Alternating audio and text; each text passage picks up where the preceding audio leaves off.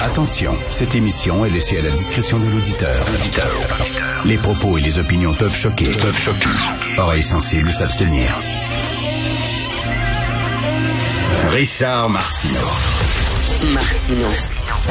Un animateur pas comme les autres. Richard Martineau. Cube Radio. Bonjour, merci d'écouter Cube Radio. Bon mercredi. Alors, euh, écoutez, on parlait hier de ce sondage du groupe de l'organisme L'Initiative du siècle. L'Initiative du siècle, c'est eux autres qui disent, hey, il faut ouvrir euh, en masse les vannes de l'immigration au Canada et essayer d'avoir là euh, énormément d'immigrants d'ici quelques années. On disait, bon, la cible, c'était 500 000 immigrants, 500 000 nouveaux immigrants par année.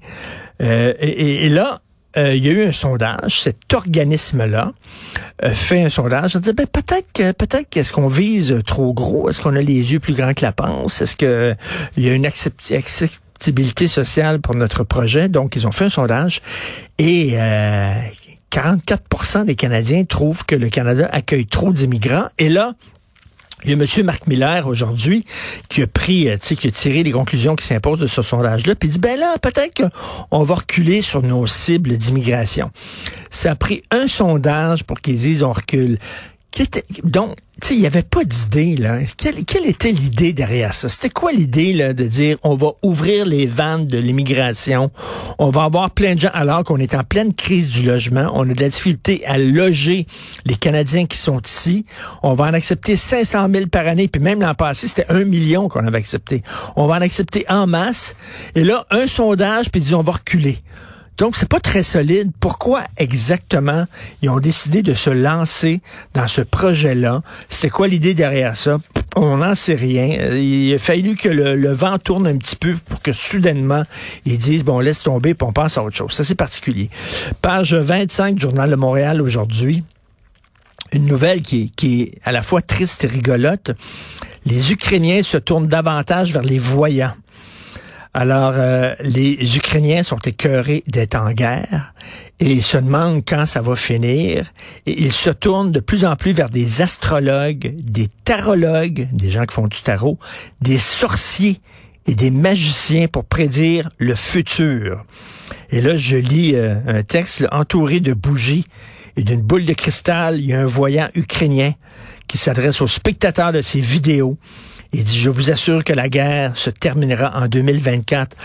Il y a un côté rigolo, mais un côté en même temps, ils sont totalement désespérés. Ils ne voient pas le bout. C'est la même affaire. Mais surtout que là, ben là, les yeux du monde ne sont plus rivés vers l'Ukraine. Ils sont vers ce qui se passe au Moyen-Orient, au Proche-Orient, donc euh, avec Israël et le Hamas.